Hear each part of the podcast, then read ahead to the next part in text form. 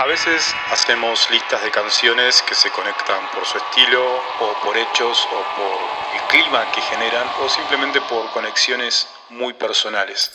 Dale play. Iguan. Data List de Iwan.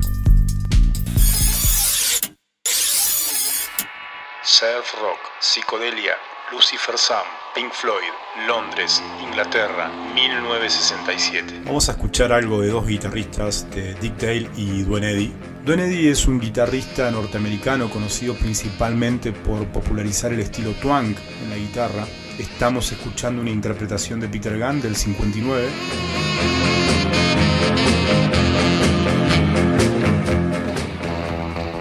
Dick Dale es apodado el rey de la guitarra surf rock. Eh, poseía también un sonido reverberante.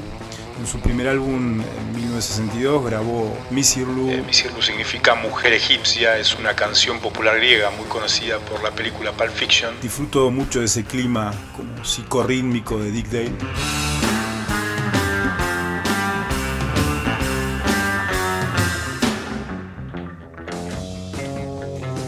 Algunas creaciones de Sid Barrett nos pueden llevar a un clima similar, pero ya en él hay una clara búsqueda de la psicodelia.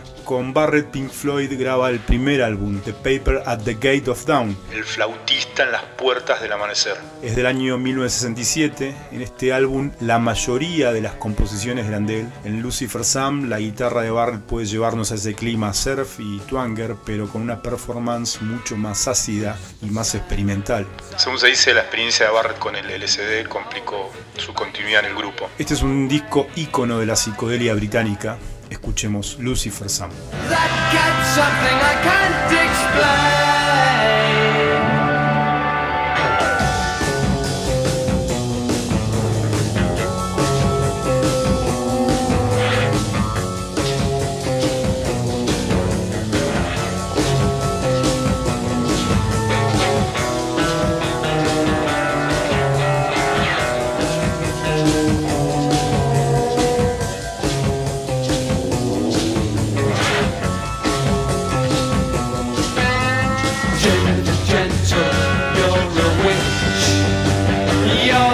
Side, he's the right side, oh no.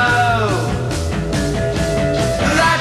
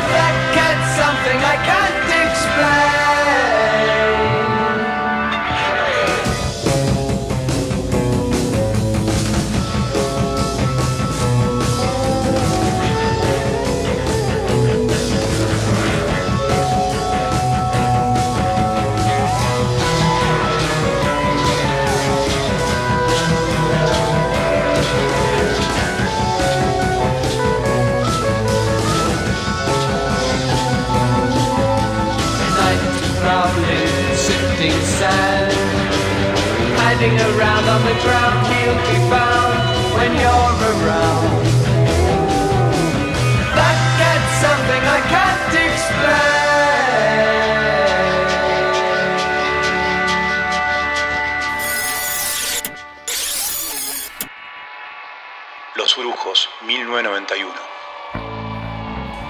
Gabriel Guerrisi y Los Brujos para mí fue un ícono del rock nacional. Sabemos que antes de la era del torrent de YouTube o Spotify, en la década del 80 o 90, sin internet, era mucho más difícil acceder a la música o descubrir música nueva. Podías explorar un poco leyendo una revista, descubrir algo en una película, escuchar la radio, la TV, yendo a una disquería principalmente. Pero por suerte en casa teníamos nuestro propio Spotify. Lógicamente en esos años no había internet, por lo general cuando yo no estaba en la escuela jugando fuera me iba al mejor lugar de mi casa, era el living. Ahí estaba nuestro Spotify. Era una pared llena de música en discos de pasta, vinilos y cassettes.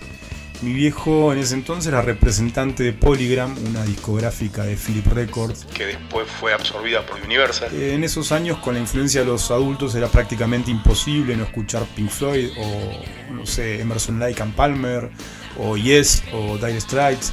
Pero yo quería de alguna manera llevar algo distinto a nuestro Spotify. Y compré mi primer cassette. Fin de semana salvaje de los brujos era mi aporte a nuestro Spotify personal. Los Brujos eran una banda de provincia de Buenos Aires y formaban parte de una nueva ola del rock nacional de fines de los 80 y principios de los 90. Era como una nueva generación más alternativa, con un sonido más espontáneo, psicodélico. Sobre todo gracias a esta influencia de la psicodelia de los brujos, descubriría años después al Pink Floyd, menos conocido o menos comercial, el Pink Floyd psicodélico de Sid Barrett. Escuchemos Kanishka, un verdadero hit de esos años. Subir.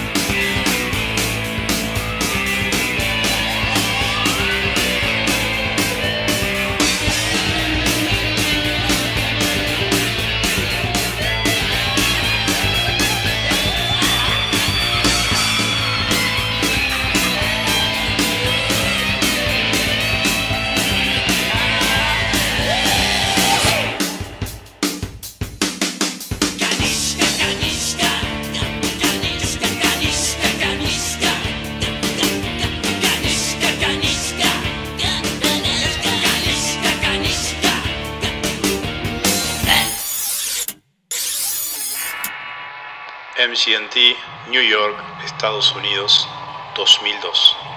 Hace muchos años que escucho MGMT.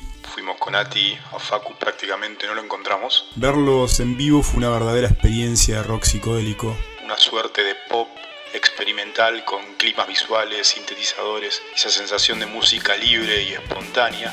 En 2011, MGMT tocan en el show de Jimmy Fallon un tema de Pink Floyd del Pink de Barrett, justamente Lucifer Sam, y ahí entendí todo. En MGMT hay experimentación, una especie de neopsicodelia y un clima synth, y este es su último álbum, Little Dark Age, Pequeña Era Oscura. Es del año 2018, esto es When You Die.